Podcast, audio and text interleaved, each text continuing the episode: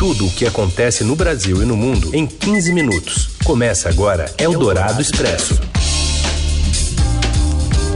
Olá, bem-vinda, bem-vindo. Eldorado Expresso no ar, contando para você os assuntos que importam no meio do seu dia, na hora do seu almoço.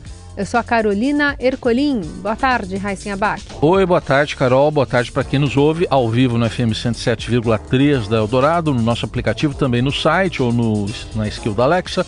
E um alô para você em podcast em qualquer horário. Vamos aos destaques desta sexta, 3 de março.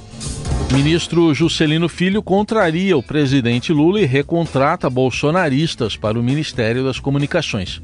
O governador de São Paulo quer trocar o pedágio fixo pela cobrança por quilômetro rodado no litoral norte paulista. E ainda um avanço em busca da cura para quem tem o HIV e a primeira convocação da seleção brasileira após o fracasso na Copa do Catar.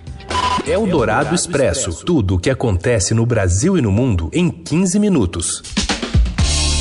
Ministro das Comunicações contraria Lula e recontrata bolsonaristas para pasta. Mais informações com Júlia Afonso. Boa tarde. Boa tarde, Carol, Heisen e ouvintes. O ministro das Comunicações, Juscelino Filho, descumpriu ordem do presidente Luiz Inácio Lula da Silva ao trazer de volta para a pasta nove demitidos pelo atual governo que ocuparam cargos estratégicos na gestão de Jair Bolsonaro. Desde que assumiu o Palácio do Planalto, o petista tem cobrado de seus ministros uma desbolsonarização das pastas. Juscelino também empregou no Ministério das Comunicações a irmã do sócio do Aras de sua família, onde ele cria os cavalos de raça. Tatiana Marques Gaspar da Silva foi contratada como assessora especial do ministro com um salário de R$ 13.600 por mês. O ministro foi procurado pela reportagem, mas ainda não se manifestou. Lula fez um discurso em Santa Amaro, na Bahia, em 14 de novembro, e reforçou que precisava retirar bolsonaristas infiltrados de cargos-chave. Como mostrou o Estadão, o governo petista barrou nomeações como a de uma médica referência em vacinação que iria para o Ministério da Saúde por postagens pró-Lava Jato. No dia 1 de janeiro, a Casa Civil, sob o comando de Rui Costa, fez uma exoneração em massa nas comunicações e em outros ministérios, atendendo à ordem do presidente. Semanas depois, numa operação de Juscelino Filho, esses funcionários que comandaram secretarias e departamentos no governo Bolsonaro foram recontratados por ele em cargos diferentes. A estrutura do Ministério das Comunicações é composta por três secretarias abaixo de Juscelino Filho. Todas são comandadas por comissionados exonerados pelo governo Lula por terem ocupado cargos de confiança na gestão de Bolsonaro. O ministro chamou para ser seu braço direito, por exemplo, uma influente comissionada do Ministério do Desenvolvimento Regional do governo Bolsonaro. Lembrando que essa pasta ela operou bilhões do orçamento secreto. Juscelino Filho, quando era deputado no Congresso, foi um dos políticos que mais manejaram recursos do orçamento secreto. Como mostrou o Estadão, como deputado do União Brasil, ele direcionou 5 milhões de reais desse mecanismo para asfaltar uma estrada de terra que passa em frente à sua fazenda na cidade de Vitorino Freire, no Maranhão. E o presidente Lula afirmou ontem que se o ministro das Comunicações não conseguir provar a sua inocência em meio à suspeita de uma série de irregularidades, como o recebimento de cerca de 3 mil reais em diárias e o uso de avião da FAB para ir a um leilão de cavalos em São Paulo, não poderá continuar no governo. Eu tentei essa semana conversar com o Juscelino. O ministro Juscelino está viajando, está no exterior, a serviço do Ministério, discutindo no encontro de telecomunicações. Eu já pedi para o ministro Rui Costa convocar ele para segunda-feira para a gente ter uma conversa, porque ele tem direito de provar sua inocência. Mas se ele não conseguir provar sua inocência, ele não pode ficar no governo. Eu garanto a todo mundo a presunção de inocência. Todo mundo que for acusado de alguma coisa tem o direito de provar sua inocência. Se ele for inocente, ele ficará no governo. Se ele for culpado, ele sairá do governo. Essa declaração foi dada em entrevista à Band News FM e uma série de reportagens do Estadão revelou o mau uso do dinheiro público pelo ministro. Juscelino Filho abriu as portas do gabinete das comunicações para empresários que são sócios ocultos de empresas beneficiadas por ele quando deputado com verba da União. O, além disso, o jornal mostrou que quando o deputado pela União Brasil, ainda deputado Juscelino, mandou emendas do orçamento secreto para asfaltar uma estrada e corta a própria fazenda em Vitorino, Vitorino Freire, no Maranhão. E ele também enviou informações falsas à Justiça Eleitoral para comprovar voos de sua campanha eleitoral. E a gente fala também sobre Juscelino, que devolveu o dinheiro de diárias recebidas nesta quinta lá do governo. Mais informações com Vinícius Valfré. O ministro das Comunicações, Juscelino Filho, informou nesta quinta-feira que devolveu o dinheiro de diárias recebidas do governo irregularmente para cobrir despesas de uma viagem a São Paulo que teve como agenda principal compromissos particulares. O ministro não informou se também irá devolver as despesas com o avião da FAB, que o trouxe de volta a Brasília quando não estava em serviço, contrariando as regras sobre o uso das aeronaves. A decisão ocorre três dias após o Estadão revelar que, dos quatro dias de viagem, em três deles o ministro se dedicou a negócios relacionados aos seus cavalos de raça. Juscelino foi a dois leilões, a uma festa em homenagem aos cavalos e a inaugurou uma praça dedicada ao roxão, um animal de seu sócio. Todos os compromissos envolvendo cavalos foram omitidos da agenda oficial do ministro. Na nota, o ministro admitiu que sua agenda de trabalho em São Paulo se limitou a dois dias e não explicou por que informou ao governo em documentos oficiais que seu deslocamento era de quatro dias, de 26 a 30 de janeiro. No esclarecimento, o ministro disse que desconhece o suposto caráter de urgência destacado pelo jornal dado por ele à viagem, para conseguir autorização do governo para viajar de jatinho.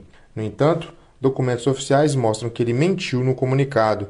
A urgência está registrada até no portal da transparência, abastecido com informações da própria pasta. E a presidente do PT, deputada federal Gleisi Hoffmann, defendeu que Juscelino Filho se afaste da pasta após as revelações do Estadão. Questionada pelo colunista Guilherme Amado, do Metrópolis, sobre o episódio, Gleisi afirmou: em situações como essa, acho que o ministro deveria pedir um afastamento para poder explicar e justificar, se for justificável, o que ele fez. Isso impede o constrangimento de parte a parte, o que disse a presidente nacional do PT. Eldorado Expresso. Governador de São Paulo, Tarcísio de Freitas, quer trocar o pedágio fixo por trecho rodado para estimular a economia no litoral norte. Gustavo Queiroz. O governador Tarcísio de Freitas pretende mudar o modelo de concessão de rodovias do litoral norte de São Paulo para um formato de parceria público-privada, a PPP. A ideia é tirar do projeto desenhado pela gestão anterior a inclusão das praças de pedágio fixo e investir no chamado Free Flow, que é quando o motorista é automaticamente cobrado apenas pelo trecho que rodou na estrada.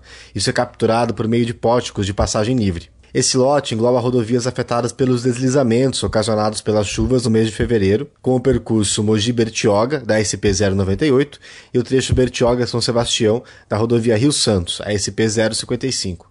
A gestão do ex-governador João Dória já tentou ceder o mesmo lote de rodovias que cortam o litoral paulista à iniciativa privada, mas acabou não conseguindo tirar a proposta do papel. Nesse projeto original, alguns trechos já previam o uso desse free flow, mas o formato de concessão comum obrigava a instalação de praças de pedágio de barreira física. Em 2021, o Tribunal de Contas do Estado interrompeu essa licitação após uma representação da Prefeitura de Mogi das Cruzes justamente reclamando da instalação de um pedágio no local que, segundo a Prefeitura, representaria um ônus aos munícipes. Agora, Tarcísio quer transformar a concessão comum, que é quando o usuário paga inteiramente pelo custo do serviço, em uma PPP, que é quando o governo garantiria parte do aporte. A proposta é eliminar, então, essas passas de pedágio do desenho da licitação e instalar apenas o serviço automático de cobrança, que é o Free Flow, e tem uma implementação prevista aí já em rodovias como a Via Dutra. O modelo é vendido como um programa do governo de Tarcísio e a receita deve ser usada em uma conta de recebidos para atrair iniciativa privada para PPP. O sistema depende da instalação desses pórticos que fazem a cobrança automática do motorista de acordo com a distância percorrida. A tarifa também pode ficar dinâmica de acordo com as condições de tráfego da rodovia. Eldorado Expresso. Cientistas relatam o quinto caso de remissão sustentada do vírus HIV. Mas o que isso significa? O Leão Ferrari tem os detalhes. Boa tarde. Oi, oi, Carol Heissen, ouvintes da rádio Eldorado. Um paciente alemão de 53 anos se tornou o quinto caso de remissão sustentada sem medicação do vírus da imunodeficiência humana, o HIV, após transplante de medula óssea de doador com uma mutação resistente ao vírus. Embora os especialistas com quem eu conversei destaquem que o tratamento é agressivo e não pode ser massificado, eles receberam o relato com alegria e dizem que ele prova que a cura é possível. Mais de quatro décadas após a descoberta da AIDS, cada vez mais os cientistas estão compreendendo que a cura do vírus causador da doença vai ser individualizada e múltipla. E aqui cabe diferenciar HIV e AIDS. HIV é o vírus da imunodeficiência humana que ataca o sistema imune do paciente. A AIDS é o estágio mais avançado da infecção pelo HIV, que é caracterizada aí pelo desenvolvimento de certos tipos de câncer, infecções ou outras manifestações clínicas graves. Atualmente, a AIDS pode ser evitada e muito bem controlada com medicamentos antirretrovirais. Isso permite que as pessoas com HIV tenham uma vida longa e saudável. Embora os medicamentos deixem a carga viral indetectável, o DNA proviral do HIV fica escondido e adormecido em reservatórios nas células dos pacientes. Ou seja, parou a medicação, o vírus volta a se replicar. Você ouve Eldorado Expresso. Márcio Dozan, direto do Rio, fala sobre a convocação da seleção brasileira. Tudo bem, Dozan? Boa tarde. Olá, boa tarde, Carol. Boa tarde, Heisen. Boa tarde a todos. É, pouco mais de três meses depois da, da seleção é, sucumbir na Copa do Mundo do Catar, digamos assim, é, começou um novo ciclo para a Copa do Mundo, né? agora a Copa do Mundo de 2026, que vai ser realizada em conjunto por Canadá, Estados Unidos e México vai ser um ciclo mais curto, né? A Copa em 2026, a gente já está em março de 2023, são um pouco mais de três anos. Só que por enquanto o Brasil ainda não tem um técnico definido, né? Então, para o amistoso do próximo dia 25 contra o Marrocos, o Brasil vai ser treinado por um técnico interino, o Ramon Menezes, ele que comanda a seleção sub-20. Ele fez agora há pouco, no final da manhã, a convocação do, dos 23 jogadores para esse amistoso que vai acontecer lá no Tanger. E o que, que, você traz de destaque da lista de novidades, hein, Louzan? Eu, eu, vou ler a lista para você, são 23 nomes, e o que chama a atenção é o seguinte: desses 23 nomes, apenas 11 são de jogadores que estiveram na Copa do Mundo do Catar. O Neymar ele não foi convocado é, sob alegação, enfim, de que ele está lesionado, ele sofreu um torce no joelho, no tornozelo direito, desculpa, então ele está lesionado, e segundo o médico da seleção, o Rodrigo Lasmar, ele não teria condições clínicas é, de jogar no dia 25. Mas além do Neymar, outros 12 jogadores é, são novos, né, não estiveram na Copa do Mundo. Desses 12, um ponto importante, nove jogadores nunca vestiram a camisa da seleção brasileira principal e oito atuam no Brasil. Eu vou ler a lista para você, depois a gente comenta um pouquinho melhor sobre ela. É, no gol a gente vai ter o Ederson do Manchester City, ele que já vinha sendo convocado pelo Tite, o Everton do Palmeiras, que também já vinha sendo convocado pelo Tite, e uma novidade que é o Mikael, goleiro do Atlético Paranaense, ele que é da seleção sub-20, e ele entra no lugar do Alisson, que vem passando por uma fase ruim é, lá no Liverpool, ele falhou é, duas vezes nesses dois primeiros meses. Nas laterais, o Arthur, novidade também, jogador do América de Minas, o Emerson Royal, que vinha sendo que recebeu de chance com o Tite, mas acabou é, sendo afastado da seleção é um pouco mais de um ano antes, depois que ele falhou é, no jogo com o Equador, né, pelas eliminatórias, o Alex Telles, que esteve na Copa do Mundo, e o Renan Lodge. O Renan Lodge também era um jogador que vinha tendo chances com o Tite, mas não sei se vocês lembram, é, há dois anos ele foi convocado, só que ele não tinha feito a vacina contra a Covid, então ele não teria condições é, de viajar para defender a seleção, ele foi cortado da seleção, não foi sequer convocado na, na realidade, e o Tite nunca mais chamou ele, mas agora o Renan Lodge é, está voltando para a seleção. Há também os zagueiros e banhos, o Edner Militão e o Marquinhos, que esses dois estiveram na Copa do Mundo, e aí é outra novidade, o Robert Renan, que joga no Zenit da Rússia, também jogador sub-20. Meio campo, as novidades, o André do Fluminense, também um jogador sub-20, o Andrei Santos do Vasco, também sub-20, o João Gomes, do que era do, do Flamengo, foi para o futebol é, inglês, ele está recebendo a primeira chance. E aí nós temos o Casemiro, que é o principal jogador é, do meio-campo da seleção, o Paquetá e o palmeirense Rafael Veiga, que ao longo dos últimos dois anos foi muito é, pedido né, pela crônica esportiva, pela torcida, pelo para estar na seleção do Tite, o Tite não levou ele e o Rafael Veiga vai estar agora aí para o jogo com o Marrocos. E no ataque o Anthony, o Richarlison, o Rodrigo e o Vini Júnior, jogadores que estiveram na Copa do Mundo, e as duas novidades, o Vitor Roque e o Rony Rústico do Palmeiras, é, fecha essa lista de convocados para o dia 25. Muito bom, informação completa aqui do Dozan, que você também acompanha os detalhes e repercussões no portal do Estadão. Valeu, Dozan, bom trabalho aí. Valeu, abraço a todos. É o Dourado Expresso, tudo o que acontece no Brasil e no mundo em 15 minutos. Do Expresso. Um artigo publicado na revista Nature alerta para a chegada de um possível ponto crítico na degradação da Amazônia no qual a floresta não será mais capaz de produzir suas próprias chuvas, fazendo sua vegetação secar.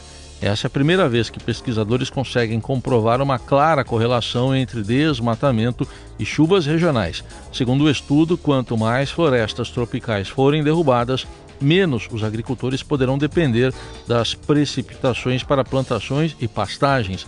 A redução das chuvas leva a mais perda florestal, fazendo com que o bioma entre em um ciclo vicioso. Eldorado Expresso. O Banco Central autorizou o WhatsApp a disponibilizar o recurso de pagamentos com cartões de crédito, débito e pré-pago. Com a mudança, será possível usar o WhatsApp Pay para fazer pagamentos para empresas dentro do aplicativo. Com a autorização, o início da funcionalidade deve ser comunicado para todos os parceiros do serviço com no mínimo 30 dias de antecedência. Por isso, o recurso ainda não estará disponível imediatamente aos usuários. Esse intervalo é necessário para respeitar os princípios regulatórios. Eldorado Expresso. O Zé Pequeno sempre quis ser o dono da cidade de Deus. Já o Bené só pensava em curtir a vida. Dei playboy, que a gente vai dar um ataque lá na boca do cenoura, valeu? Preciso da namorada, Zé.